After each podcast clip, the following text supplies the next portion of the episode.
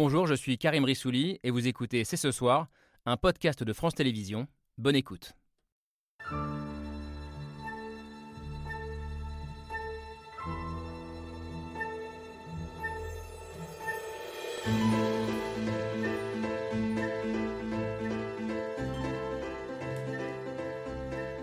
Bonsoir, bonsoir à toutes et à tous. Soyez les bienvenus sur le plateau de C'est ce soir. We have a process with Ukraine. They are one of us and we want them in. Ils sont des nôtres. C'est ainsi que Ursula von der Leyen, la présidente de la Commission européenne, a ouvert la porte à une entrée de l'Ukraine dans l'Union européenne, signe d'une solidarité puissante envers un pays en proie à l'invasion russe depuis 5 jours et 5 nuits. Mais cette solidarité, qui se traduit également par des livraisons d'armes et des sanctions économiques jamais vues jusque-là, peut-elle faire plier Vladimir Poutine? Avec l'ouverture de négociations au Bélarus entre Ukrainiens et Russes, peut-on encore croire en la diplomatie alors que Vladimir Poutine brandit la menace nucléaire et que de plus en plus de civils ukrainiens sont la cible de bombardements? Peut-on encore éviter le pire? Qui peut arrêter? Vladimir Poutine On ouvre le débat.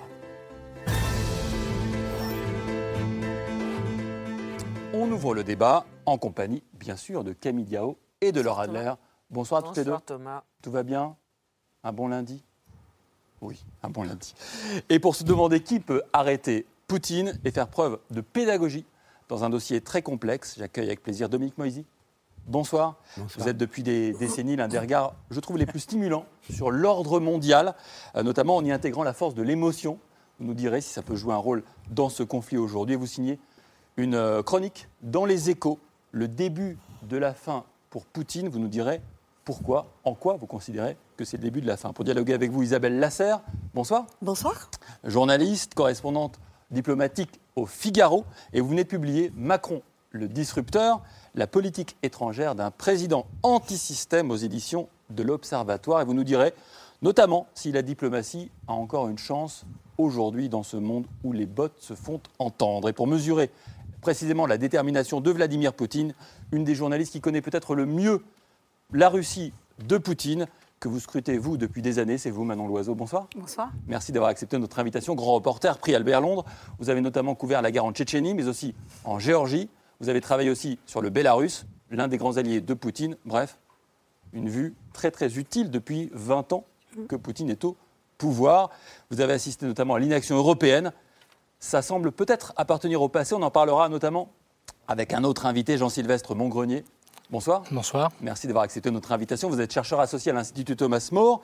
Vous avez beaucoup travaillé sur l'Europe de la défense, que vous enseignez régulièrement, qui n'est peut-être en train de naître sous nos yeux. On verra ce que vous en pensez. Et vous avez aussi publié en 2020 Le Monde vu de Moscou aux presses universitaires de France. Et enfin, Pierre Aski. Bonsoir. Euh, je parlais de pédagogie nécessaire. Vous êtes l'un de nos grands pédagogues dès qu'il s'agit de géopolitique. Ceux qui vous écoutent chaque matin à 8h 17. 17 précisément sur France Inter ne me démentiront pas, j'en suis sûr. Je commence avec vous, tiens, Pierre Aski. Euh, Est-ce que vous pensiez vraiment qu'en février 2022, on parlerait sérieusement de guerre nucléaire en Europe? Franchement, si je vous disais oui, je serais en train de mentir. non, évidemment, non. Euh, je pense, d'une part, euh, je ne pensais même pas qu'on serait en guerre, euh, parce que le monde est en guerre aujourd'hui, et ça, je ne le croyais pas à ce point. Mais aussi, le, le nucléaire, on est dans l'impensé total. Euh, je pense que la dernière fois qu'il y a eu ce, ce climat, c'est 62, c'est la, la crise des Cuba, ouais. missiles à Cuba. Euh, et, et depuis, on, on s'est habitué à l'équilibre de la terreur. Euh, on sait qu'il y a des armes nucléaires, mais personne ne pense raisonnablement que euh, le président d'une république euh, nuclé- nucléarisée, membre permanent du Conseil de sécurité, pourrait brandir cette menace. On ne le pensait pas et on ne pouvait pas euh, l'intégrer dans nos, de- dans nos pensées. Donc euh, oui, je, je suis pris au dépourvu comme tout le monde en entendant Poutine dire euh, si, si vous continuez, vous vous exposez à l'arme nucléaire. C'est impensé. Maintenant, l'oiseau, cet impensé, vous le partagez? Complètement. Et je pense que, d'ailleurs, moi, il y, a, une dizaine de jours, jamais euh, j'aurais pensé qu'il irait, euh, qu'il essaierait, il enverrait ses troupes pour essayer d'aller jusqu'à Kiev. Euh, et en parlant à des amis ukrainiens comme à des amis russes ces dernières semaines, les Ukrainiens disaient non, c'est encore un, un, coup de bluff de Poutine d'essayer de montrer sa force essayer d'obtenir quelque chose. Le joueur de poker. voilà, par rapport au Donetsk. Mais euh, que les troupes rentrent dans le Donetsk et, qu'ils essayent cette déstabilisation-là, oui. Mais d'aller jusqu'à Kiev, euh, honnêtement, je ne le pensais pas. Les gens que je connais en Ukraine et en Russie non plus. Euh, encore, oui, encore il y a cinq jours. Donc, a fortiori, la menace nucléaire. Jean-Sylvestre Grenier là-dessus? Ben, Je le redoutais pour ma part. Hein. Je ne veux pas mm. jouer les, les, prophètes a posteriori. Mm. Euh, mais en 2014, hein, lorsque Poutine s'est emparé manu militari de la Crimée, déjà il y avait une gesticulation nucléaire qui avait euh, suscité euh, l'intérêt, si je puis dire, d'un certain nombre de spécialistes, d'observateurs, en se demandant s'il n'y avait pas des évolutions bah, doctrinales qui étaient en cours. Parce que ce qu'il faut bien comprendre, c'est que dans, dans, ce type de configuration, lorsqu'il agite l'arme nucléaire, ça n'est pas dans une logique de dissuasion dissuader, c'est empêcher l'autre de passer à l'acte. Tandis que là, il s'agit d'intimider, il s'agit d'exercer une stratégie de coercition. Ben, mm. Il veut prendre l'Ukraine, et donc ça, c'est quand même une, rupture euh, importante. Hein. Et puis alors, par ailleurs, en 2018, hein, je, termine très rapidement, hein, il y avait eu cette présentation, euh, grand spectacle, d'armes de destruction massive, euh, avec des, torpilles pour produire des tsunamis, etc. Et puis, ça, tournait presque à une forme de, de pornographie stratégique si je puis dire, qui avait suscité bah, euh, pas mal de questions bah, parmi euh, les, spécialistes. Pornographie stratégique. Alors oui, mais j'ai un peu une vision un petit peu différente sur le nucléaire. Je ne pense pas qu'il faille, euh, en fait, euh, je pense qu'il faut garder son sang-froid vis-à-vis de la menace nucléaire qui vient de Russie. C'est pas du tout la première fois qu'elle est euh, brandie par Vladimir Poutine euh, en 2014 et puis aussi avec les, missiles Iskander qui sont des missiles balistiques qu'il a l'habitude de mettre à Kaliningrad. Mais moi, je me souviens, on a couvert la guerre de Tchétchénie ensemble avec Manon. Donc il y a 20 ans? Un peu plus de 20 ans même? Je me souviens déjà, mmh. déjà à l'époque, il y avait une fois, il y avait eu une réunion euh, au Kremlin et il y avait un des participants qui avait proposé euh, de, régler le problème tchétchène euh, en balançant une bombe nucléaire. Alors, heureusement, ça n'avait pas été suivi des faits. Ce que je veux dire, c'est que Poutine le manie tout le temps. C'est dans le logiciel. Mais par, contre, ce qui, mais par contre, ce qui est beaucoup plus dramatique pour moi aujourd'hui, c'est que cette menace nucléaire, pour la première fois, elle est mise en face de, de rien c'est-à-dire juste de sanctions économiques, ou alors, selon Vladimir Poutine, d'une agressivité des États-Unis.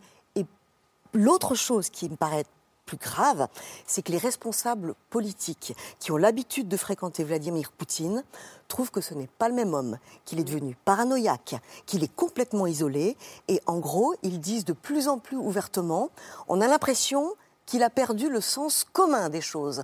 Alors même si la menace nucléaire n'est pas en soi si grave, c'est probablement de, une pression psychologique, c'est pour monter la, surenchère et pour faire pression sur Zelensky, mais mélanger euh, à cette espèce de dérapage psychologique de Vladimir hmm. Poutine, c'est inquiétant. Dominique Moisy, est-ce que euh, la question qu'on se pose ensemble ce soir, c'est qui peut arrêter euh, Vladimir Poutine? On a employé des termes de l'ordre de la psyché de Vladimir Poutine.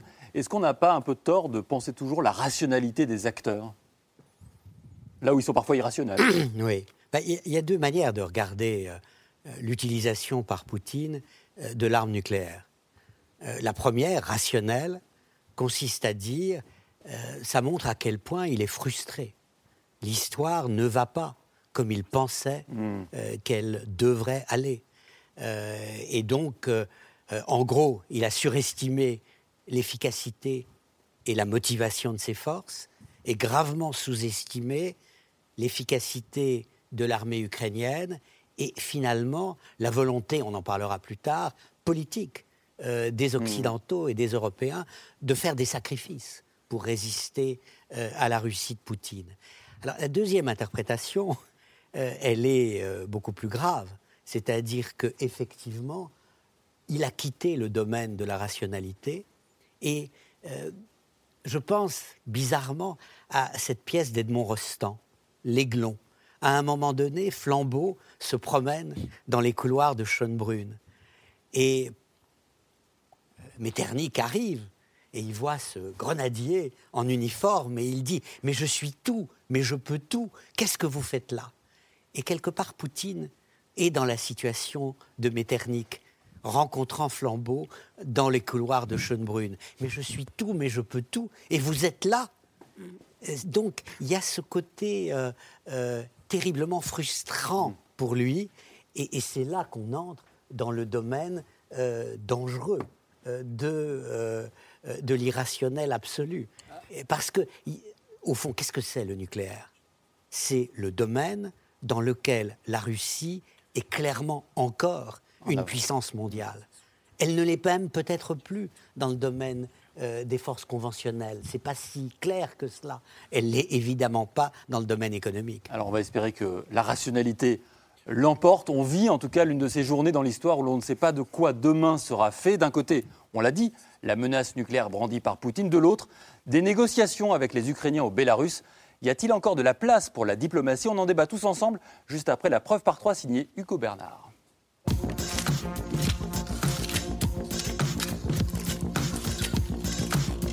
La preuve par trois commence par cette image. Une photo prise aujourd'hui à la frontière entre le Bélarus et l'Ukraine et dans laquelle il y a Grantin, le ministre de la Défense ukrainien.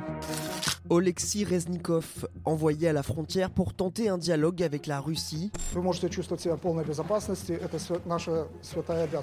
Côté ukrainien, on exige des Russes un cessez-le-feu immédiat.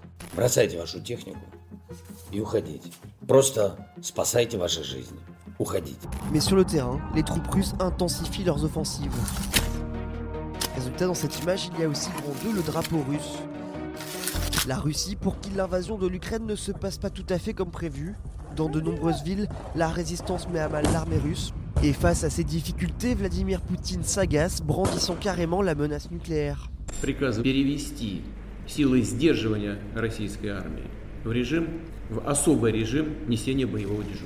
Une menace relayée en boucle par les médias du Kremlin. Всего наши подлодки способны выпустить более полутысячи ядерных боеголовок, что гарантированно уничтожают США и все страны НАТО в придачу. Enfin, dans cette image, il y a grand 3 une table. La table des négociations, qui pour certains apparaît comme la seule chance de sauver la paix. La seule voie possible, c'est la diplomatie. Car l'alternative à la diplomatie, c'est la guerre totale. Mais les membres de l'OTAN haussent le ton, à l'image du chef d'état-major des armées françaises. L'OTAN est une alliance nucléaire, la France dispose de l'arme nucléaire et la France est prête à assumer ses responsabilités. Une photo, trois détaillés, une question. Est-ce que la diplomatie peut encore sauver la paix? Isabelle Lasserre, cette question, je vais vous la poser à vous, mais je vous propose d'abord de regarder, pour toujours faire preuve de pédagogie, cette fameuse carte hein, Hein, quand on fait de la géopo, même, même, à la radio, il faut des cartes. la carte, on la voit ici, avec les attaques russes du nord, du sud et euh, de l'est essentiellement. Et ce qui est intéressant, c'est qu'aujourd'hui, en même temps, au Bélarus, on discute peut-être de la paix entre Ukrainiens et Russes, et en même temps, les journalistes racontent des colonnes de véhicules russes qui se massent à la frontière du Bélarus. Est-ce que ça veut dire qu'on est aujourd'hui le temps de la diplomatie est passé. Est-ce que ça veut dire ça? Ben, Je crois que le temps de la diplomatie, il est, il est, mal engagé. Euh, et pour, pour, une raison, c'est que la manière dont, l'Europe et dont les pays occidentaux aujourd'hui, enfin surtout l'Europe d'ailleurs, a euh, appliqué, envisagé cette diplomatie face à la Russie ne fonctionne pas euh, face à un autocrate qui ne connaît que le rapport de force hmm. Et la puissance militaire. Aujourd'hui, l'Europe semble se réveiller. Donc si un jour on a une diplomatie qui s'appuie euh, sur euh, euh, une force militaire et davantage de menaces et de dissuasion, ça pourra marcher. Ce jour est peut-être arrivé. J'ai pas l'impression que ce soit encore aujourd'hui, parce que pour l'instant, je ne vois euh, pas les Ukrainiens capituler, ni même faire des concessions, parce que enfin le monde euh, écoute leur, euh, leur combat et pour l'instant ils résistent assez vaillamment. Et je ne vois pas Vladimir Poutine, qui depuis le début est envoyé, est vraiment dans, est engagé dans une fuite en avant complètement dingue, renoncer à aller plus loin. Piraski, tout à l'heure. Emmanuel Macron a parlé à Vladimir Poutine pendant une heure et demie, où Poutine lui aurait promis que les civils ne seraient plus touchés par les bombardements.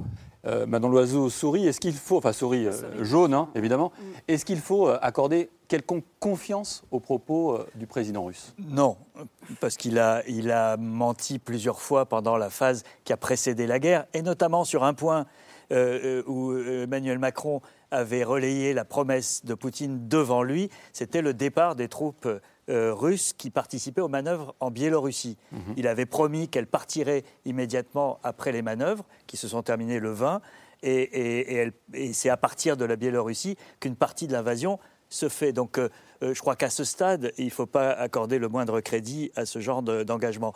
Mais je pense, euh, la question, c'est pas est-ce que l'heure de la diplomatie est passée, c'est je pense qu'elle n'est pas encore arrivée.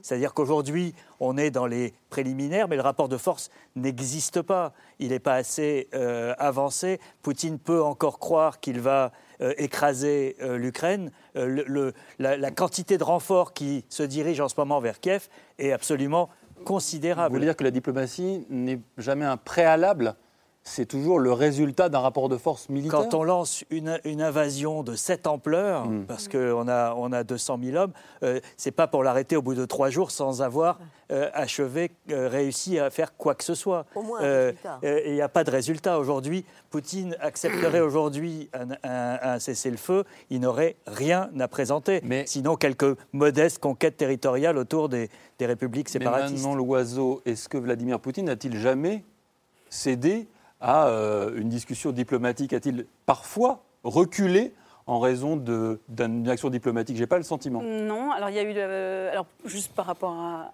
à- aux victimes civiles, ou en tout cas à au bombardement de population civile, très clairement depuis qu'il est arrivé au pouvoir, euh, il est Ouais. arrivé au pouvoir sur, euh, sur- sur- sur- euh, avec, avec la guerre en Tchétchénie, Et qui a Grozny. fait quand même 200 000 morts et, il a rasé Grozny. Donc euh, de- Poutine ne s'est jamais vraiment soucié des victimes civiles. Et quand il y en avait, il disait toujours que c'était euh, des, des, des groupes des groupuscules terroristes, même Et quand la- il et bombardait en des Syrie- et en hôpitaux en- Syrie. et en Syrie.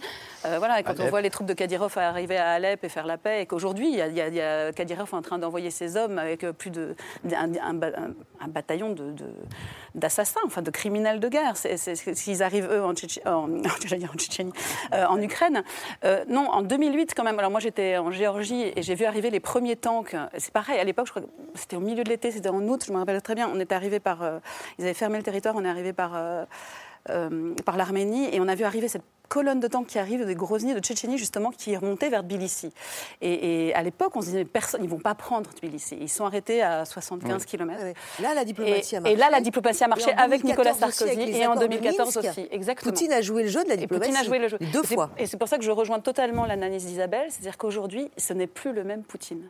Euh, on a l'impression qu'il est dans cette fuite en avant, mais il, est, sous- il paraît totalement isolé. Et quelque part, les rencontres qu'il a eues avec Nicolas Sarkozy en 2008, les accords de Minsk, il était encore prêt à. En tout cas, il y avait, il y avait euh, la diplomatie petites concessions. de- à donner des petites concessions, tout en. Que- Aujourd'hui, il faut voir. Enfin, l'Abkhazie en quelques semaines est devenue russe. Ouais. Les Abkhazes, ils ont cru en, en 2008 qu'ils La allaient devenir indépendants. Il y avait euh, la Biélorussie aussi, euh, a jamais quitté. Euh, Moi, j'ai, quand j'ai filmé il y a trois ans, j'ai fait un film pendant deux ans en Biélorussie. Les, les, les- le, le 10 mai, les, défi- les défilés militaires, c'était avec, euh, avec des armes russes, avec des, avec des soldats russes. Les, les, les, les- les- les, défilés étaient conjoints, russes et biélorusses. Donc, les, les Russes sont, toujours- sont en- ont, ont des bases en Biélorussie et on s'est, quand même peu ému de la chose, alors que ça fait quand même euh, trois ou quatre ans, voire plus. Euh, donc aujourd'hui, je sais pas, quand on voit cette table où il est avec son ministre de la Défense qu'on connaît bien de l'époque Shoigu, euh, figé comme à une espèce d'époque stalinienne en fait, où il est complètement euh, dans sa logique de fuite en avant, ça, terrifie beaucoup et ça terrifie aussi les Russes. Est-ce que, alors on va parler hein, de la société russe, de sa capacité de résistance. Est-ce que c'est les Russes qui peuvent arrêter eux-mêmes Poutine on va, on va poser la question, mais je reste un instant encore sur la question de la diplomatie, parce qu'on espère toujours que la diplomatie puisse aussi conclure euh, un début euh, de conflit aussi violent soit-il. Dominique Moisy, est-ce que euh, vous croyez, vous, que la diplomatie a une chance d'arrêter Vladimir Poutine? Je ne poserai pas la question comme cela. Euh, je, je dirais qu'aujourd'hui, Poutine a déjà perdu la guerre, au sens où même s'il l'emporte demain, après-demain, à Kiev, euh, la résistance euh, des Ukrainiens, incarnée par un homme churchillien, on a vu naître euh, dans cette guerre euh, un Churchill, c'est euh, le président euh, ukrainien, euh, a marqué les esprits du monde et a écrit déjà une histoire. C'est-à-dire que demain, euh, je me rappelle la formule du général Petreus, euh, avant que la guerre ne commence, il disait, euh, si vous avez aimé l'Afghanistan, vous allez adorer l'Ukraine. La résistance du peuple ukrainien, elle est inscrite, même dans sa défaite aujourd'hui, si elle a lieu. Le rapport de force en termes émotionnels, un, l'Ukraine existe. Deux, les Ukrainiens sont prêts à mourir pour leur pays. Et on voit de plus en plus que même si les armées russes entrent demain à Kiev, on sent bien les, les jeunes soldats qui sont interrogés disent mais qu'est-ce qu'on fait là? C'est pas notre combat. Mm. Et, et donc je pense que ce qui peut arrêter, à la limite, la guerre, ce n'est pas la diplomatie, c'est le peuple russe qui se rendra compte à un moment, et ce sera plus facile avec la résistance m- multiple des Ukrainiens, que cette guerre n'avait rien à voir avec la sécurité de la Russie et tout à voir avec les obsessions de Poutine. C'est la guerre de Poutine, ça n'est pas la guerre russe. Et même, si je peux juste ajouter un tout petit truc, Dominique, euh, en fait, le, le- le- le problème, c'est que euh, Vladimir Poutine a envoyé ses militaires euh, tuer des frères, Bien sûr. parce que ça fait des années qu'il répète euh, au peuple russe, l'Ukraine est un pays artificiel et illégitime, et le peuple ukrainien n'existe pas. Et donc il envoie aujourd'hui tuer des frères. Et ça ne marche pas.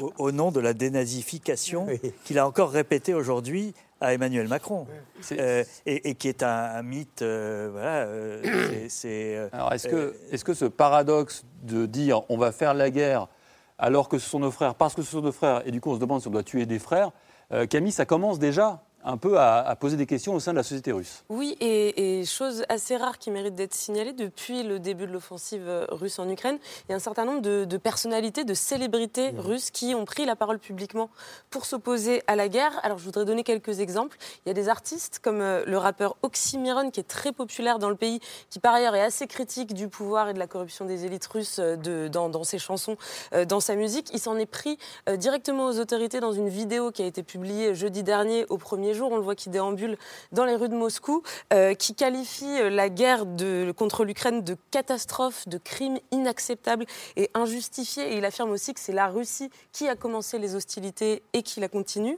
Autre exemple, il y a des sportifs euh, comme bah, ce joueur de tennis, Andrei Roublev, qui disputait un tournoi à Dubaï ce week-end et qui, à la fin de son match, a inscrit sur la caméra, on va voir l'image, No war please, donc pas de guerre s'il vous plaît. On a aussi un joueur d'échecs, le meilleur joueur d'échecs de Russie, qui s'appelle Yann Nepomniachtchi, j'espère que je prononce bien, euh, qui a tweeté euh, jeudi L'histoire a connu de nombreux jeudis noirs, euh, mais aujourd'hui est plus sombre que les autres. Et puis un dernier exemple, c'est une, une actrice de cinéma qui est une star en Russie, puis d'ailleurs même au-delà des frontières russes, qui s'appelle Chulpan Kamatova, qui s'adresse directement au président Poutine euh, dans la légende de ce post Instagram. Elle écrit Monsieur le Président, nous nous opposons aux actions militaires que notre pays mène sur le territoire de l'Ukraine. Et le fait qu'elle s'adresse à Vladimir Poutine euh, n'est pas innocent, parce que ça, c'est un peu une ligne rouge. Il y a beaucoup de personnes qui ont pris la parole sans forcément oser mettre en cause euh, le président Poutine directement. Donc toutes ces personnalités sont aussi des, des personnalités qui, via leur métier, ont un certain rapport euh, avec l'Occident. Manon Loiseau, est-ce que, est-ce que ça, ça ne nous montre pas finalement que les valeurs euh, occidentales de démocratie et de paix, elles ont quand même euh, pénétré d'une certaine façon euh, assez fortement les élites intellectuelles artistiques russes? Qui s'expriment aujourd'hui Bah, les élites intellectuelles et, puis beaucoup de la, jeunesse aussi. Enfin, la jeunesse, elle est complètement. euh, Facebook est, bloqué depuis hier, mais enfin, ils sont complètement très au courant de ce qui se passe. Après, euh, les valeurs occidentales, j'ai envie de dire, pour tous les Russes, les, les Ukrainiens sont des frères, vraiment, intrinsèquement, profondément. Ils ont euh, une partie de leur famille, euh, une grand-mère, une tante, un, un cousin éloigné, ukrainien. Donc, euh, c'est qu'aujourd'hui, les artistes, euh, la jeunesse euh, disent, en fait, c'est not in our name, pas en notre nom. Moi, j'ai la plupart de mes amis, depuis le 24, même avant, postent sur Facebook, pardon, on a honte. On a honte. Euh, j'ai des amis qui ne veulent plus vivre en Russie parce que justement, c'est- la, la- la guerre de trop. Le mot vaina en Russie, il a vraiment, le mot guerre est quelque chose. Ils sont toujours rattrapés. Et il y a eu la Tchétchénie, mais ensuite il y a eu les- le, euh, Nordost, le théâtre où, euh, où, les- où les- où il y a eu beaucoup de morts euh, en- à cause des autorités russes. Il y a eu Beslan. Il y a eu des années de, de guerre en Tchétchénie. Euh, il y a eu donc la Géorgie. il y a eu l'Ukraine en 2014. Euh, c'est sans fin. Et donc il y a, aujourd'hui une génération qui ne veut plus de ça, et aussi toute, toute une partie de la, de- de la population. Il y a malheureusement euh, on voit, moi j'ai regardé un peu les chaînes d'État, c'est terrifiant. C'est-à-dire que donc euh, c'est cette fierté d'être, de pouvoir faire peur au monde avec l'arme, nucléaire. C'est, c'est malheureusement ce que voit une grande majorité de Russes dans les provinces, qui, qui, qui, croient en fait à cette grandeur Russie russe retrouvée, avec laquelle Poutine flirte depuis 20 ans, et qui est là arrivé à son paroxysme. Donc voilà, je l'attends d'une amie qui, lui dit mais tu n'as rien compris. en fait, c'est on leur montre de quoi on est mmh. capable. Mmh. Euh, on n'ira peut-être pas jusqu'à reprendre Kiev. Je pense que personne s'attendait vraiment à ce qu'il envoie les troupes sur Kiev. Mais on leur montre de quoi, de quoi on est capable. mais il y a un sursaut quand même. Jean-Sylvestre Mongrenier, vous avez écrit un livre, Le monde vu de Moscou. On sait que Moscou pense le monde, l'Occident contre nous. Mais ce que montre Camille, ce que vient nous dire Manon Loiseau, c'est aussi que bah, l'Occident, c'est pas étanche, il n'y a, plus de rideau. L'Occident arrive à, Moscou, et en Russie plus largement. Est-ce que c'est un élément qui peut affaiblir durablement le régime selon vous? Bah, non, je n'y crois pas. Non, au contraire, depuis les 15, 20, 25 dernières années, on a vu euh, un retournement, un recul.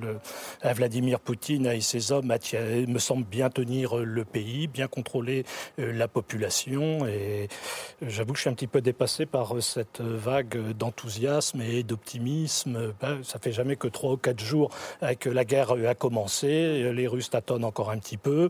Ils cherchent à identifier les, lignes de fragilité. Euh, on n'est qu'au début. Hein, il ne va certainement pas renoncer euh, à son projet. Hein, il faut étudier sa, vision du monde, ses représentations géopolitiques, euh, sa façon de considérer l'Ukraine. L'Ukraine, ça n'existe pas, c'est la petite Russie. Ça appartient à la Russie. À partir de cette vision du monde, il y a un projet politique, il y a une grande stratégie hein, qui met en œuvre ce projet politique. Dans cette grande stratégie, la diplomatie, ça n'est qu'un vecteur parmi d'autres. Cette diplomatie, ben, c'est une diplomatie coercitive pour nous heureusement, on entend un peu moins le mot, mais à chaque fois qu'on parle de diplomatie, on parle de dialogue, hein, comme si c'était un dialogue socratique, euh, une interrogation euh, philosophique. Euh, non, il s'agit d'essayer bah, d'obtenir par la diplomatie un certain nombre de gains. Bah, ça s'inscrit toujours dans un rapport de force et c'est un instrument parmi d'autres. Hein. Et donc là, qu'est-ce qu'il demande très probablement dans ses pourparlers C'est la capitulation pure et simple de, de l'armée ukrainienne. Et je ne peux pas croire qu'il renonce au bout de quelques jours à ce qu'il a entrepris.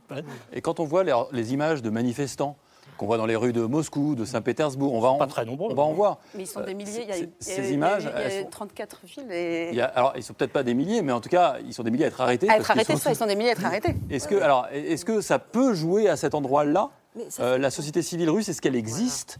Et est-ce qu'elle est en capacité de s'opposer à un président qui les engagerait dans une guerre dont ils ne connaissent pas vraiment les enjeux. Ça fait 20 ans qu'à chaque fois qu'une civile en Russie ça fait oui mais ça fait 20 ans qu'à chaque fois qu'une guerre démarre, mm. on dit la population ne va pas se supporter, elle va se soulever euh, contre son tyran et euh, tout va être réglé. Ça ne se passe jamais comme ça. Il y a un truc moi, je pense que quand, on a vécu en Russie, Manon tu le sais bien, mm. on, sent qu'on sous-estime, c'est la, capacité de résistance et de résilience de, de la population population russe. Mm.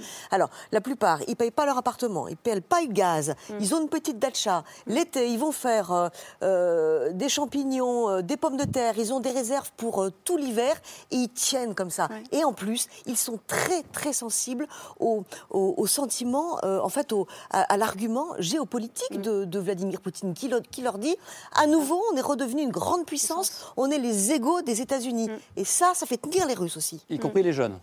Non, mais franchement, euh, ils ne sont, pas des, sont pas des centaines de milliers hein, dans la rue. Puis de toute façon, dès qu'il y en a un peu trop, ils sont zigouillés euh, et mis parce que, attendez, juste euh, dans ce que disait Isabelle Lasserre, il y avait aussi, on fait des réserves, etc. On sait aussi que le troc revient très facilement en Russie. C'est des mécanismes qu'on a connus, notamment au moment de la grande crise économique autour, au milieu des années 90. Est-ce que ça veut dire que les sanctions économiques qu'on inflige à la Russie, bah, finalement, les Russes peuvent s'en accommoder? Alors, ça a été le cas jusqu'à présent. C'est sûr que, par exemple, celles qui ont été imposées en 2014 au moment de l'annexion de la Crimée euh, n'ont pas eu un impact euh, ni politique, ni même véritablement dans la vie des gens, et qu'elles euh, ont été digérées assez vite.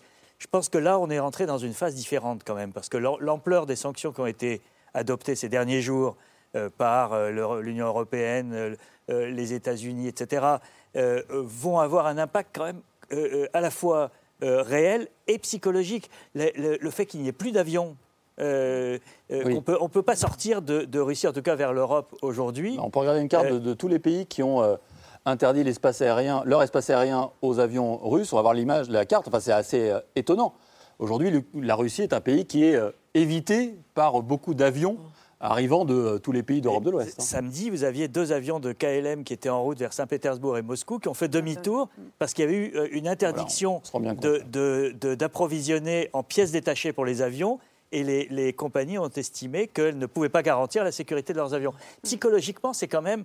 Voilà, la, la Russie est en train de devenir le, le paria de, de, euh, du monde. Je ne sais pas quel impact ça aura parce qu'on est dans un terrain inconnu. Euh, on- on n'a jamais vécu ça, en fait, à Ouais. cette ampleur avec un pays de la taille et de l'importance de, de la Russie. Domin- Dominique Moisy, est-ce que vous pensez que des sanctions économiques, on a parlé beaucoup euh, de la Russie exclue du système SWIFT, qui en gros exclut la Russie du système financier mondial, est-ce que ça, ça peut faire plier Vladimir Poutine selon vous? Plier Vladimir Poutine, je n'en suis pas sûr. Mais vous posez une vraie question. Et euh, mon intuition, car il s'agit là d'intuition, pour reprendre euh, un livre euh, qui avait le titre d'un livre qui avait été publié en 2008 euh, au moment de la crise financière et économique, cette fois c'est différent. Cette fois, c'est différent. Nous ne sommes pas en 2014. Nous ne sommes pas euh, euh, en, en Tchétchénie. Euh, le monde a changé. Les Russes ont changé. C'est-à-dire que quelque part, ils s'accommodaient de la dictature. À partir du moment où ils pouvaient aller voyager à Paris, à Londres, euh, ils profitaient. La liberté, peut-être, c'est pas si grave que ça, mais la liberté de dépenser, la, liberté de jouir de la société occidentale. Et là, aujourd'hui, vous leur coupez tout cela. Et vous leur coupez tout cela au nom d'une guerre dont, en réalité, ils ne veulent pas. Euh, Je, je me souviens, enfin, j'ai vécu beaucoup, en, beaucoup moins que vous, euh, en Russie euh, dans les années 90. J'avais été un des, un des fondateurs d'une école pour la démocratie. Et j'étais très frappé de voir que euh, mes étudiants, membres de la Douma pour la plupart, qui étaient des libéraux, des dissidents par rapport au communisme, au fond, l'Ukraine, c'était eux. Ils se considéraient que l'Ukraine, c'était leur pays aussi. Mais tuer des Ukrainiens, c'est-à-dire tuer des cousins, au moment où le coût de ce meurtre en famille signifie qu'on s'exclut de la société internationale, que l'on ne peut plus profiter de ces maisons à Londres pour les plus riches, de l'école euh, pour ses enfants en Suisse. Là, c'est compliqué. Et je crois que au mécontentement vague de la population, qui ne sera plus si fière de considérer qu'ils sont devenus un paria, s'ajoutent les frustrations réelles des oligarques. On ne t'a pas mis au pouvoir pour cela. Tu nous as promis de nous faire devenir toujours plus riches. Mais regarde, on a perdu la moitié de notre fortune potentiellement au cours des derniers jours, des dernières heures. Alors là, je dirais que cette fois-ci, c'est différent. Jean-Sylvestre Montgrenier Oui, bah, moi je dirais qu'on n'en sait rien. Qu'on ne connaît Mais pas. c'est- euh, c'est- C'est pour ça que C'est une spéculation. Je, je propose un scénario. Voilà. Qu'on ne connaît pas euh, l'état d'esprit en profondeur euh, des Russes, hein, même à l'égard de, de- de cette guerre. Et puis d'autre part, il me semble que cette vision du pouvoir de Poutine, qui serait un point d'équilibre entre différents clans oligarchiques, elle, elle est caduque. hein, et c'était celle qu'on avait encore dans les années 2010. Finalement, il aurait été mis au pouvoir par un certain nombre d'oligarques. On va essayer de jouer les uns contre les autres. D'abord, euh, en passant l'éponge sur euh, la Géorgie, euh, d'une manière générale, on va jouer sur l'esprit de Lucre, hein, leur faire un petit peu plus de place à table, hein, et puis ça devrait le calmer, bah, ce, nationalisme, ce panslavisme hein, qu'il met en avant, c'est uniquement bah, pour manipuler la population, mais il n'y croit pas véritablement. Un, il y croit, et puis deux, les oligarques, il les a mis à sa botte, il les contrôle. et il y, a un- bien un système, un type de, pouvoir personnel sur lequel vous avez insisté, je crois, je, suis- je suis plus sûr. hein. C'est vrai que cette mise en scène de son pouvoir, on a l'impression qu'il n'y a pas de politburo autour de lui, y a hein, quand euh, même- qu'il contrôle là véritablement. A- euh, alors, l'intuition de Dominique Moïse, elle est peut-être un peu nourrie quand même par un cas. Eh oui. Bah, en tout cas, ce Bah, matin, Friedman. ce matin, un, un- un oligarque, Eh oui. Oleg Deripaska, qui est, qui est euh, un milliardaire, qui est le fondateur de l'un des plus grands groupes euh, industriels russes, euh, s'est permis de critiquer le Kremlin dans un message sur la messagerie euh, Telegram. Euh, il a écrit C'est une vraie crise, il faut de vrais managers de crise, il faut mettre fin à tout ce capitalisme d'État. Alors, euh, qu'est- qu'est-ce que c'est? C'est un, un micro-événement ou c'est quelque chose de hein. significatif? Pas- Non, peut-être qu'il se fera retirer actifs. un oligarque et, et trois responsables euh, euh, russes qui ont Ouais, changé ouais, leur page Facebook et qui ont mis euh, comme emblème de leur euh, page Facebook la photo de Boris Nemtsov, euh, ancien euh, vice-premier ministre, assassiné il y a sept ans. euh, devant le Kremlin et qui était une figure de la démocratie euh, russe. Et c'est très très fort quand on est euh, proche du pouvoir de, de, de, de, de- de mettre cette, la photo de Boris Nemtsov sur, le, sur Facebook. Bon, c'est trois ou quatre personnes, Mais d'autant que Boris Nemtsov alertait l'Europe sur l'Ukraine. Bien sûr. Alertait, sûr. alertait justement, Alors, pour- et pré- peut- avait quelque part prévu ce qui se passe aujourd'hui. Et il a été assassiné, euh, beaucoup pensent, en partie pour cela. et peut-être euh, qu'il est aujourd'hui entendu, parce que la question se pose aujourd'hui, et si l'Union européenne pouvait arrêter Poutine? Cette question a long- longtemps semblé totalement absurde. Vladimir Poutine nous a attaqués parce qu'il pensait que l'Union était faible, désunie, qu'elle préférerait toujours le confort au sacrifice, une certitude fondée sur son expérience de deux décennies au pouvoir.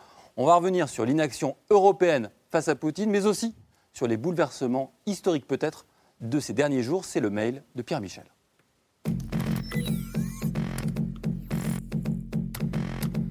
Monde d'avant, monde d'après, on connaît, mais là, ça fait un peu plus vrai. Wir erleben eine Zeitenwende. Und das bedeutet, die Welt danach ist nicht mehr dieselbe wie die Welt davor. Et en quatre jours, tout a changé. Nous allons paralyser les actifs de la Banque centrale russe. L'Europe a réagi économiquement, mais aussi militairement. For the first time ever, the European Union will finance the purchase and delivery of weapons and other equipment to a country that is under attack. Du bannissement de SWIFT à la fourniture de lance-roquettes à l'Ukraine par la Suède, Senast Sverige gjorde det i någon större omfattning, det var när Sovjetunionen angrep Finland 1939. à Berlin, Amsterdam comme à Paris, en quatre jours, tout a changé, jusqu'à l'Allemagne qui a décidé de se doter d'une véritable armée. Wir werden von nun an Jahr für Jahr mehr als 2% des Bruttoinlandsprodukts in unsere Verteidigung investieren. Il était peut-être un peu temps, depuis des années, la Russie de Poutine avance. Guerre, cette fois le mot est prononcé. En 2008 et en Géorgie pour soutenir les gouvernements séparatistes. L'Union européenne et les États-Unis ont décidé d'envoyer une délégation sur place pour obtenir un cessez-le-feu.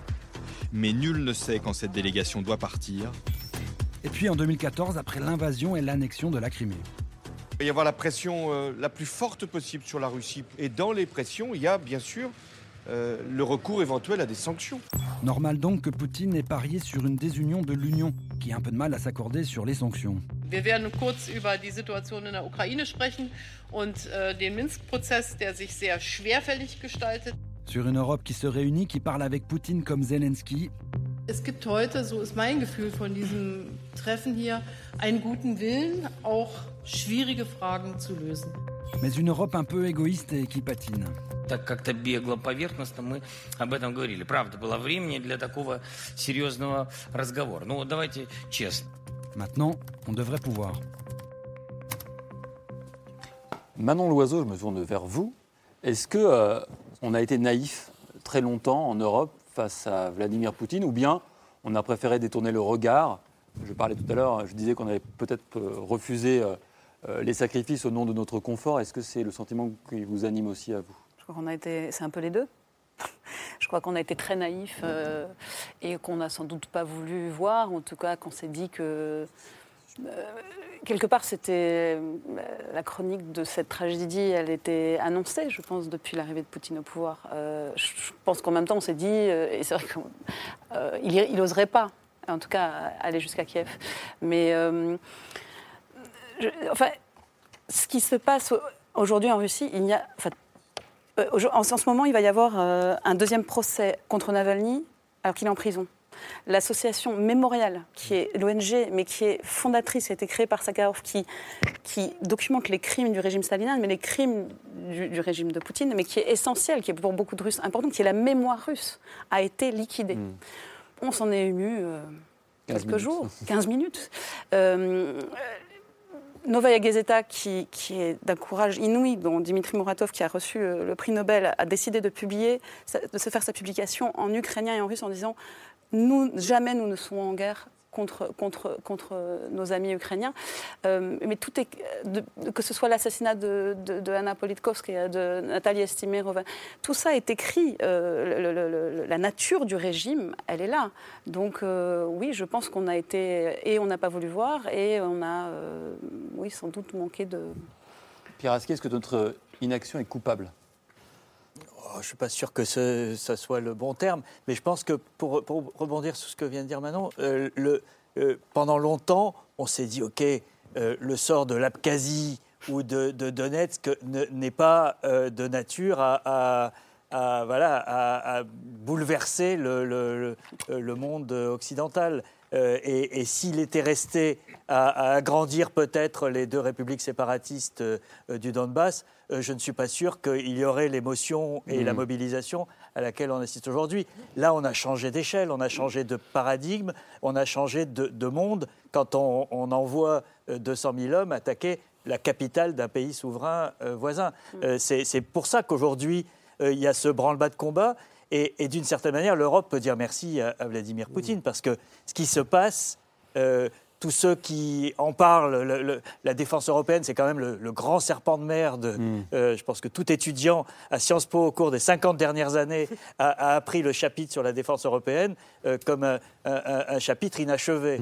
Là, tout d'un coup, en 4 jours, on en a fait plus qu'en 50 ans.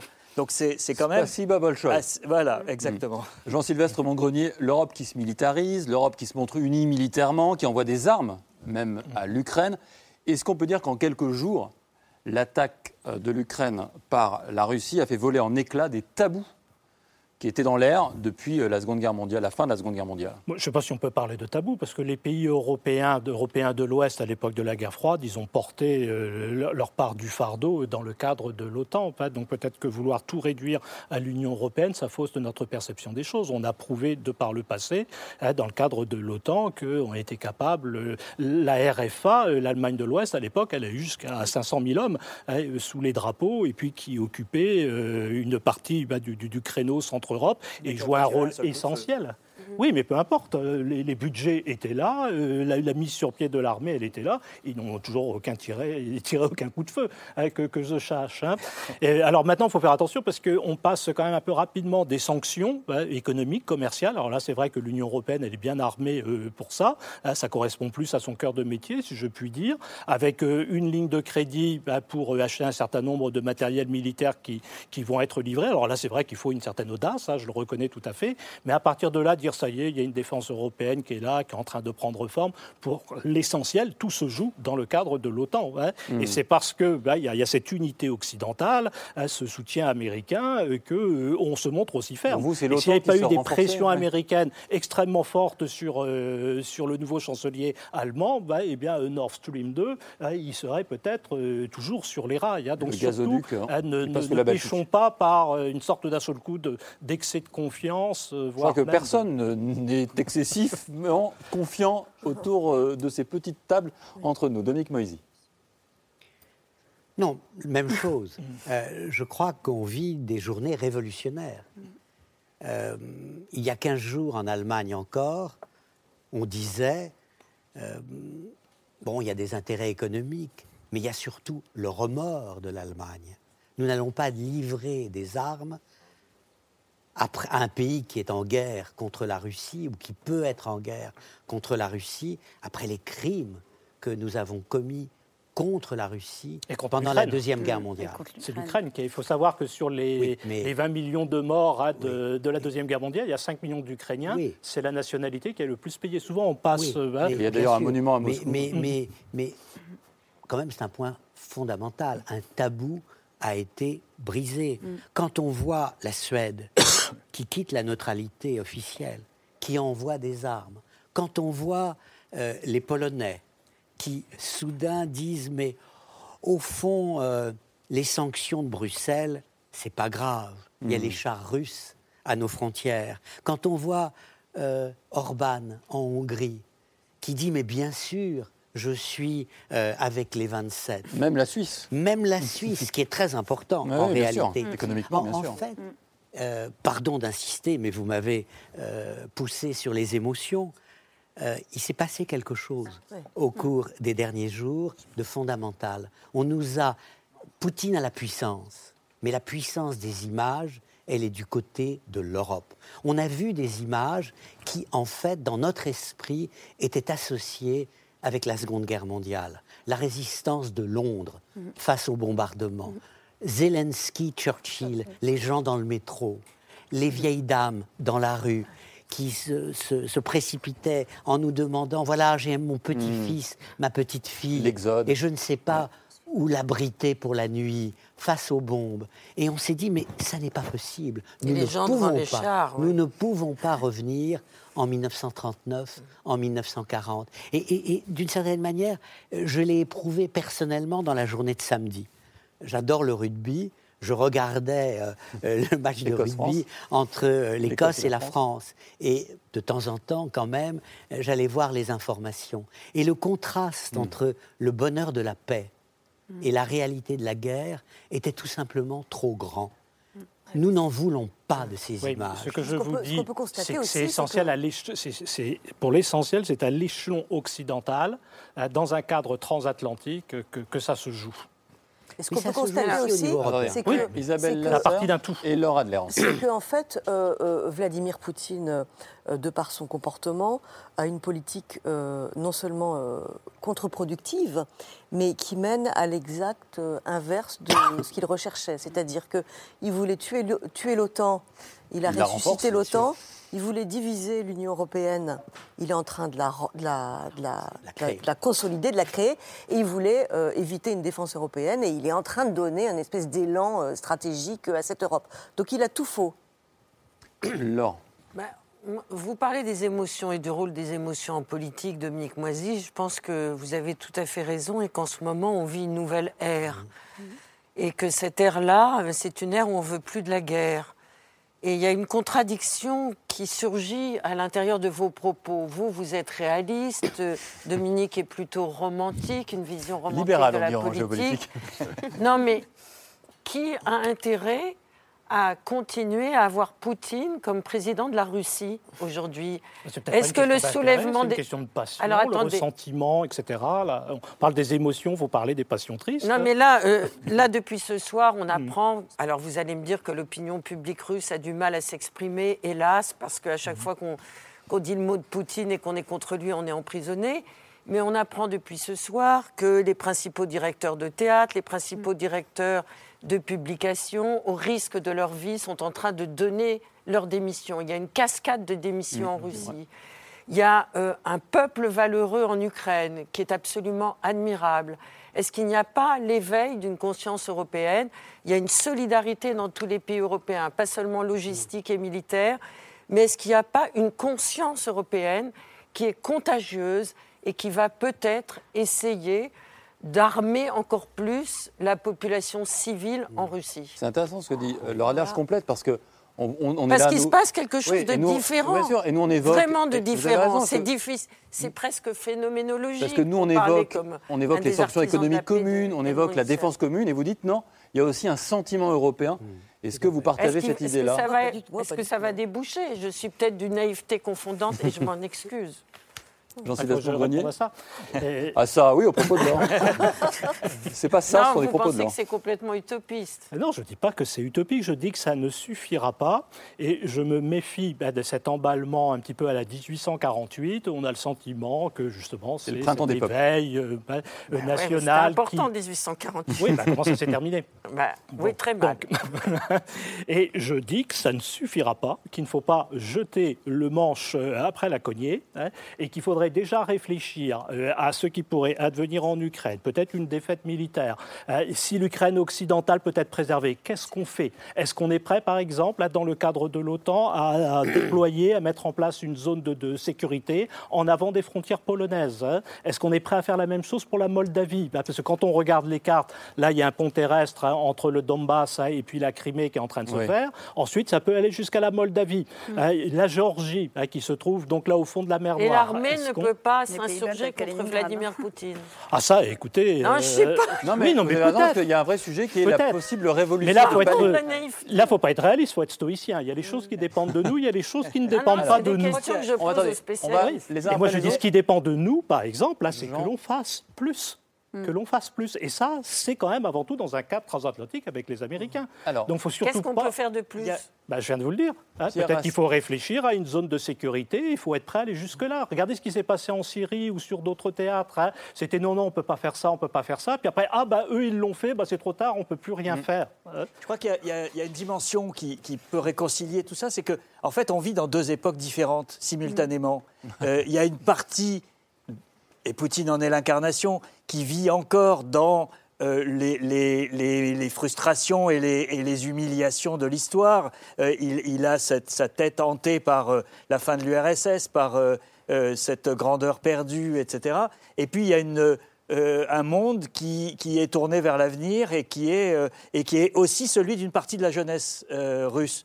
Et, et- et- et cette contradiction entre ces deux époques qui, qui se déroulent en ce moment, c'est-à-dire les fins d'empire euh, malheureuses, euh, et on a ça dans plusieurs pays euh, en, ce moment dans, dans le monde, euh, et de l'autre côté, euh, voilà, des gens qui, qui sont tournés de... dans- il, faut arriver à réconcilier les deux. Et, et- et- et c'est toute la difficulté actuelle, c'est que euh, on a des dirigeants, et, et Poutine, et, avec ce- tout, tout ce qu'on a pu dire depuis le début, euh, euh, et sera très difficile à, à- à- à remplacer, parce que moi, le, coup d'État militaire, tout ça, c'est tout ça, c'est très hypothétique, et on n'a strictement aucune information de, de ce point de vue-là. Mais on ne peut pas continuer avec un grand écart comme ça dans un pays comme la Russie, où il y a une, une partie euh, qui, euh, qui est tournée vers la modernité euh, de, de la société et une partie qui veut reconstruire le passé. Mais, mais les fins d'époque, c'est aussi, ça Oui. s'incarne Mm. aussi dans des modèles. Et, et- et là, on a des clashs de modèles et on a le modèle autocrate euh, contre le modèle euh, démocrate. Et je ne suis pas sûre que 80% de la population russe ait choisi le modèle euh, démocrate. Pour l'instant, on a, on a surtout vu l'inverse. Et d'ailleurs, quand la Russie a, a, a- a- a eu sa première expérience démocrate euh, à la fin des années 90, euh, au début des années 90 avec Boris Eltsine, elle ne l'a pas supporté parce qu'elle était synonyme euh, de chaos. Et, c'est vrai que depuis 2013, la Russie, en fait, euh, enfin c'est Vladimir Poutine qui a, qui a fabriqué la Russie comme un, ce sont ses mots, hein, comme euh, une puissance anti-occidentale et anti-européenne. Et moi, je pense que ce sentiment, qui est aussi un, modèle qui se confronte au modèle européen, il est extrêmement ancré en Russie. Alors, on ne le voit pas dans les villes, parce que dans les villes, on voit les jeunes, on voit les intellectuels et on voit les élites, mais dans les, dans les campagnes, on le voit quand même, euh, ce modèle qui s'accroche. Et qui est un modèle euh, post-soviétique euh, avec une modernité euh, euh, autocratique. Mais je suis malheureusement enfin, complètement avec d'accord avec toi. Ouais. C'est ce qu'on voit depuis. D'ailleurs, euh, enfin, nous, on a été là à- au moment d'Yeltsin. Les, les Russes appelaient ça la dermocratie. Dermocratie, diermo, ça veut dire la merde. Donc la merdocratie. C'était vraiment quelque Ils chose. pas Les- les l'Europe Ru- et ils n'aiment pas la démocratie. les, hein. les Russes, et une grande majorité des Russes ne recevaient pas son salaire pendant 2-3 ans. Euh, donc, euh, alors, effectivement, moi j'ai vécu ces années à 20 ans où tout s'ouvrait, il y avait des, des- des- des, euh, théâtre sur théâtre, représentation, enfin, il y avait une, une énergie culturelle extraordinaire, mais il y avait cette majorité qui n'a pas duré longtemps, Manon. qui a pas, ça n'a pas duré longtemps, et surtout c'est celle qui a élu Poutine et qui se sent, qui a- et- et pour qui Gorbatchev est un traître qui a mis fin à l'URSS et qui se qui se constitue identitairement par rapport à, la, puissance impériale russe. Et Poutine a très très bien joué là-dessus. Et c'est vrai qu'en plus, comme il a mis fin à toute expression libre, euh, malheureusement, dans les provinces, dans les villages, on ne voit qu'une espèce de propagande où on voit ces femmes qui accueillent avec des drapeaux les tanks russes. Euh, il n'y a pas de morts. Les seuls morts, ce sont euh, les, russophones du, du- Donetsk. Donc il y a c'est un courage incroyable, ce que vous disiez, alors, ces directeurs de théâtre, ces cinéastes, euh, et, tout, et, tous ces Russes et tous ces jeunes qui sortent et qui disent non. Euh, malheureusement, euh, ils, sont loin d'être majoritaires et on est loin d'une vague. à l'époque où Navalny a sorti ces fameuses vidéos où il montrait toute la corruption, ce palais mhm. de, Poutine, il y a eu, jusqu'à à, Novosibirsk, à Irkoutsk, partout, il y a eu des manifestations, mais il y a eu une telle répression qu'après, voilà, tout a, tout a repris, tout s'éteint. Donc c'est euh, la, la répression d'État, elle est, elle est euh, totale. Camille. Je voudrais qu'on revienne sur cette notion euh, d'émotion, parce que si on a beaucoup prononcé ce mot tout à l'heure, Dominique Moïse, parce que euh, en 2008, vous avez sorti un livre qui s'appelle Géopolitique de l'émotion, dans laquelle vous, vous analysiez le rôle finalement des émotions dans l'ordre mondial et dans la, géopolitique. Alors justement, des émotions en Europe occidentale, on en a vu beaucoup. ce week-end, il y a eu des mobilisations massives, des, des, centaines de milliers de personnes qui sont sorties dans la rue euh, notamment à Prague, à Tbilissi, la capitale de la Géorgie, euh, et aussi à Berlin. On va voir des images de, de, la marée humaine devant la porte de Brandebourg à Berlin. Je crois que les, organisateurs de, euh, de cette manifestation ont été même dépassés par l'affluence. Ils ne s'attendaient pas du tout à ce qu'il y ait environ 100 000 personnes, je crois, qui étaient là. ces images, elles vont circuler via les réseaux sociaux en Ukraine, j'imagine également en Russie, même si euh, elles vont probablement pas toucher effectivement euh, les, populations des campagnes, elles toucheront surtout les jeunes modernes tournés vers l'Occident. Mais est-ce que vous pensez, vous, Dominique Moisy, que ces émotions-là qu'on a, a pu voir euh, dans les rues européennes, qui sont, c'est une émotion qui est à la fois spontanée et partagée, à travers l'Union européenne. Est-ce que ça, ça peut changer la donne, créer quelque chose sur un plan géopolitique? Alors, sur le plan européen, euh, ça a changé beaucoup. Euh, je me souviens, en 2015, j'avais été invité à Rome euh, pour présenter ce livre dans sa version italienne. Et je croyais qu'on voulait que je parle de mon livre. En fait, le ministère des Affaires étrangères m'avait invité pour me dire à quel point ils étaient frustrés de voir que l'Europe ne s'inquiétait pas des questions de la Méditerranée et des migrants. Et euh, c'était juste après la conquête de la Crimée. Et je dis, et la Russie? Et mes interlocuteurs italiens me disaient, oh, la Russie, c'est pas notre problème. Quand on, est, quand on allait euh, à l'est et au nord de l'Europe, quand on disait, mais regardez ce qui se passe en Méditerranée, c'est terrible, on vous disait, c'était un des présidents de la République balte, oh, mm. ça, c'est pas notre problème. Mm. Eh bien, grâce à Poutine, il y a une émotion européenne commune. C'est-à-dire que de Madrid à Stockholm, on réalise que la Russie, c'est notre problème, mmh. que Poutine est le problème du monde, qu'il n'est pas possible, à l'heure où l'arme atomique s'additionne au réchauffement climatique comme des menaces existentielles sur l'humanité, qu'on laisse en réalité un, despote euh, dérangé euh, au pouvoir. Alors qu'est-ce que ça veut dire? Euh, Vous avez évoqué tout à l'heure 1848. Bon, je ne suis pas sûr d'être particulièrement romantique quand euh, je suis un spécialiste de géopolitique, mais je pense, en historien, à l'impact des défaites pour des régimes despotiques. Euh, les, régimes despotiques sont ceux qui résistent le moins aux défaites militaires. C'est pour ça que ce matin, euh, j'évoquais euh, dans ma chronique euh, des échos une comparaison potentielle entre la campagne de Russie pour Napoléon et l'invasion de l'Ukraine pour Poutine. Ça n'a rien à voir. Je suis, c'est une provocation. C'est une provocation, sauf qu'en 1813, l'Europe s'est dit on peut plus vivre avec Napoléon. Et c'était la veille de la bataille de Leipzig. Et Napoléon était parti deux ans après. Et à un moment donné, euh, nous aurons la même réaction. Il est un facteur de nuisance qui est devenu excessif. Et euh, je pense que quelque part, les Russes aussi vont se dire qu'il n'est pas possible. Euh, au fond, Poutine voulait entrer dans l'histoire comme le successeur de Pierre le Grand et Catherine II. Pierre le Grand avait élargi l'Empire. Il veut, lui, restaurer l'Empire. Il risque d'entrer dans l'histoire comme l'homme qui a fait la guerre de trop. La guerre de trop pour la Russie, pour l'Europe et pour le monde.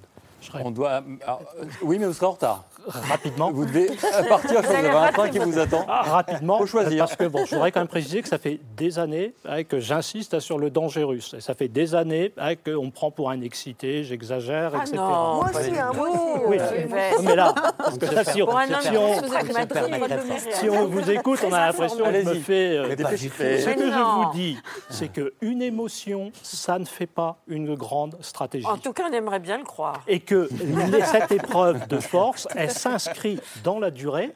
Et on ne va pas parler au bout de trois ou quatre jours euh, de, de défaite de l'armée russe. Si. Ça, Faites attention à ça. si. Ah bah si vous vous situez sur un plan moral, bon bah c'est simple. non, là, non. on, a, on est moralement vainqueur. Sur un plan de géopolitique, ce qu'on voit aujourd'hui, c'est que la résistance ukrainienne sera incroyable. Même si demain, même si cette nuit Kiev tombe. Euh, encore faut-il l'emporter. Encore faut-il l'emporter. Vous connaissez l'expression russe, Nadej de Omireid Paslené, l'espoir meurt en dernier. Oui, oui, l'espoir meurt en dernier.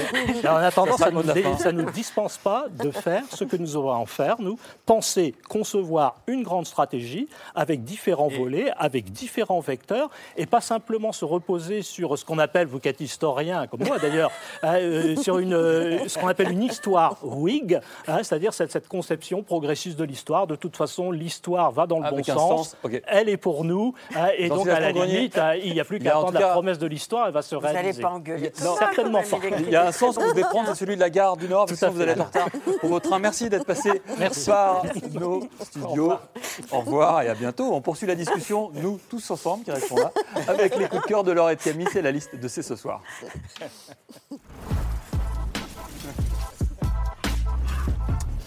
Et Camille, on commence par votre coup de cœur, un documentaire qui éclaire une partie de l'histoire qu'on a racontée ce soir. Oui, pour mieux comprendre euh, les racines de, ce conflit, de cette guerre euh, qui a commencé euh, finalement il y a quelques années, en 2014. C'est un excellent documentaire d'Arte en deux volets qui a été diffusé en novembre et qui est toujours disponible en replay, qui s'appelle Guerre du Donbass, le drame ukrainien, qui est signé d'une réalisatrice allemande, Claire Walding. C'est un film qui est très documenté et qui revient donc sur ce conflit qui éclate en 2014, à la fois sur les épisodes qui ont précédé le, bah, la révolte des séparatistes pro-russes et euh, sur les épisodes qui ont, suivi, à travers euh, la parole de nombreux observateurs de tous les points de vue, qui ont des points de vue aussi souvent divergents. Il y a des Français, des Russes, des Ukrainiens, euh, des Allemands, des Américains. Ce documentaire, il pose notamment la question de l'inaction, ou en tout cas de l'attentisme des Européens, malgré quelques timides sanctions qui avaient été prises au moment de l'annexion de la Crimée. Il revient aussi sur l'épisode du chantage de Donald Trump. Souvenez-vous, quand il a réussi à obtenir de- du président ukrainien Volodymyr Zelensky euh, d'enquêter sur le fils de son opposant Joe Biden. Et c'est comme ça qu'il a aussi monnayé son soutien à l'Ukraine. C'est un moment qui a mis le président ukrainien en difficulté.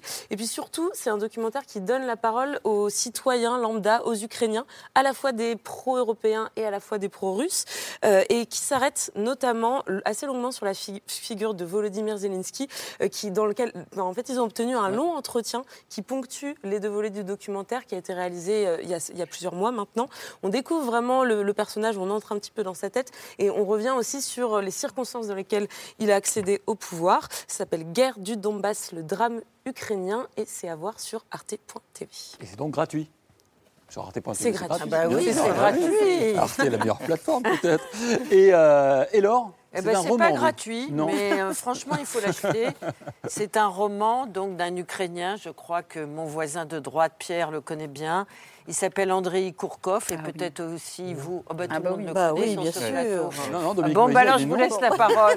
Parce que moi, je l'ai découvert il y a 48 heures, Oui, cet mais, auteur. Mais Dominique Moïse, il ne connaît il y pas. a 48 secondes. Ah bon Bah écoutez, il est ukrainien, il a publié de très nombreux, de très nombreux livres, plus d'une dizaine. Le premier, c'était Le Pingouin, il est traduit dans le monde entier. Le pingouin est extraordinaire. mais Le vraiment extraordinaire. Mais celui-là qui sort ces jours-ci, qui s'appelle Les Abeilles Grises, qui se situe dans cette zone dite grise, donc au Donbass, Donbass. entre les séparatistes russes et les Ukrainiens, lui-même Kourkov étant d'origine ukrainienne, met en scène un personnage principal qui est apiculteur, qui vit dans un village où il n'y a plus que quatre personnes, dont lui, et il a décidé de ne pas partir. Tout le monde est parti. Et il se demande comment il va résister. Mais c'est son pays, c'est son territoire, c'est sa langue, c'est sa culture, c'est sa civilisation. Il fait de la résistance spirituelle grâce à son métier d'apiculteur. Il rencontre de temps en temps un voisin qui a bu un peu trop de vodka, mais en Ukraine, ça s'appelle akrika, la, la vodka. Mais il essaye de construire le monde en vertu de ses aspirations démocratiques. C'est un livre mélancolique, c'est un livre poétique, c'est un livre politique où on comprend que l'ère de la guerre empoisonne l'Ukraine depuis extrêmement longtemps et que le bruit des bombardements ne cesse de scander le rythme intérieur de, toutes ces personnes qui essaye de vivre vaille que vaille. C'est vraiment absolument sublime et magnifique. Franchement, lisez-le. Euh, les univers, de, les univers de, de Kourkov sont euh, en même temps euh, complètement euh, original. ce pingouin qui se balade à notre époque actuelle et qui vient de, de, de la banquise et qui finalement évolue comme ça dans le métro et entre les, les et, et, à Moscou aussi. Le pingouin va à Moscou et, et il se balade entre les, les délires politique euh, de, cette région. C'est un magnifique écrivain. Oui, il a aussi écrit sur Jimi Hendrix, ce qui ne gâche rien, à mon avis. Il a écrit sur Maïdan, il, est génial. Il était il y a trois jours en direct de Kiev euh, sur France Inter.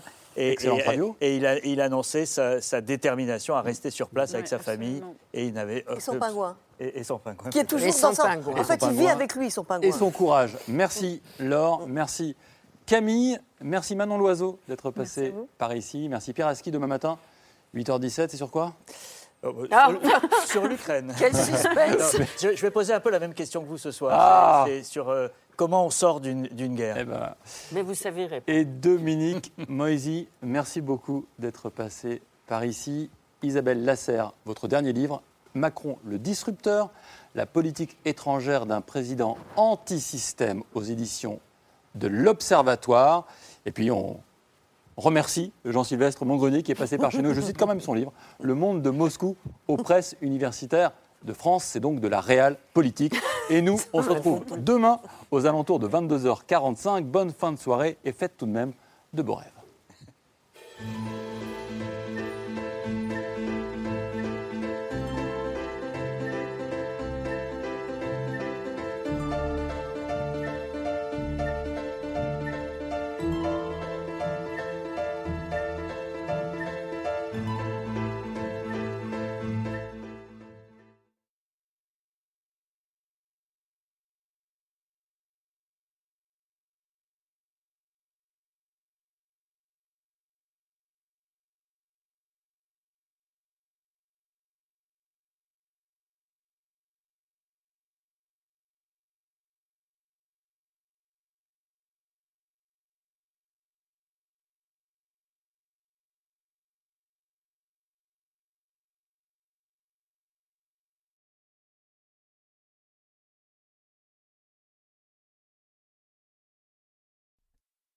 C'était C'est ce soir, un podcast de France Télévisions.